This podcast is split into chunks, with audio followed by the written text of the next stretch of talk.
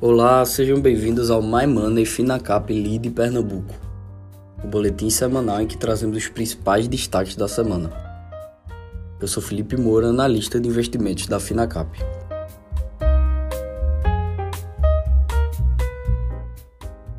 O Ibovespa registrou mais uma semana de leve realização de lucros, numa semana marcada pela escalada do risco no continente europeu e segue negociando um pouco abaixo da região dos 110 mil pontos. Em evento, na noite da segunda-feira, o presidente do Banco Central, Roberto Campos Neto, afirmou que a autoridade monetária não pensa em queda de juros neste momento e reforçou a mensagem da última reunião do Copom de agosto, quando o Banco Central apontou que irá avaliar a necessidade de um ajuste final na Selic. O sinal de Campos foi fortalecido pelo diretor de política monetária do Banco Central, Bruno Serra Fernandes, que na terça-feira se mostrou preocupado com a desancoragem das expectativas de inflação para 2022. A inflação mais branda no curto prazo e o alívio relevante nos preços das commodities no mercado internacional foram determinantes para derrubar os juros futuros nas últimas semanas na B3, movimento que abriu espaço para precificação de Selic abaixo de 13,75% já em março de 2023. A disparada das taxas futuras na terça-feira ajudou a apagar parte deste movimento, mas ainda há entre os participantes do mercado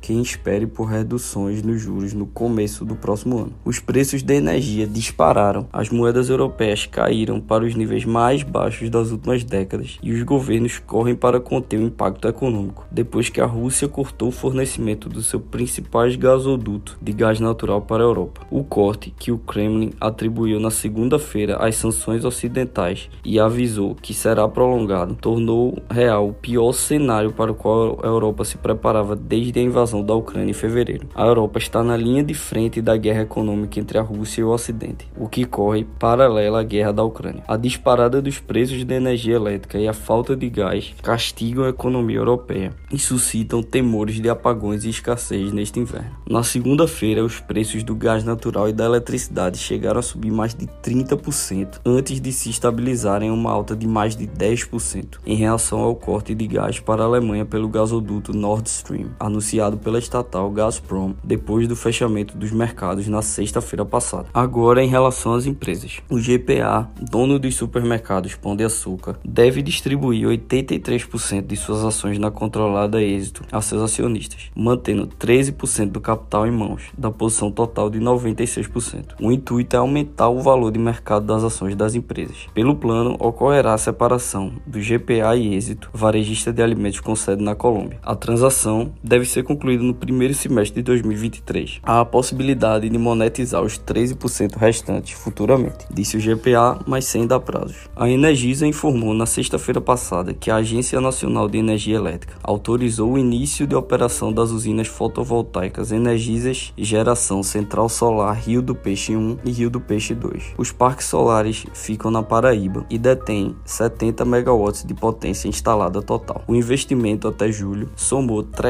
334 milhões e meio de reais, com geração de 600 empregos. Essas usinas fazem parte da estratégia de diversificação da companhia. Esse foi mais um My Money Finacap Lead Pernambuco. Obrigado e até a próxima semana.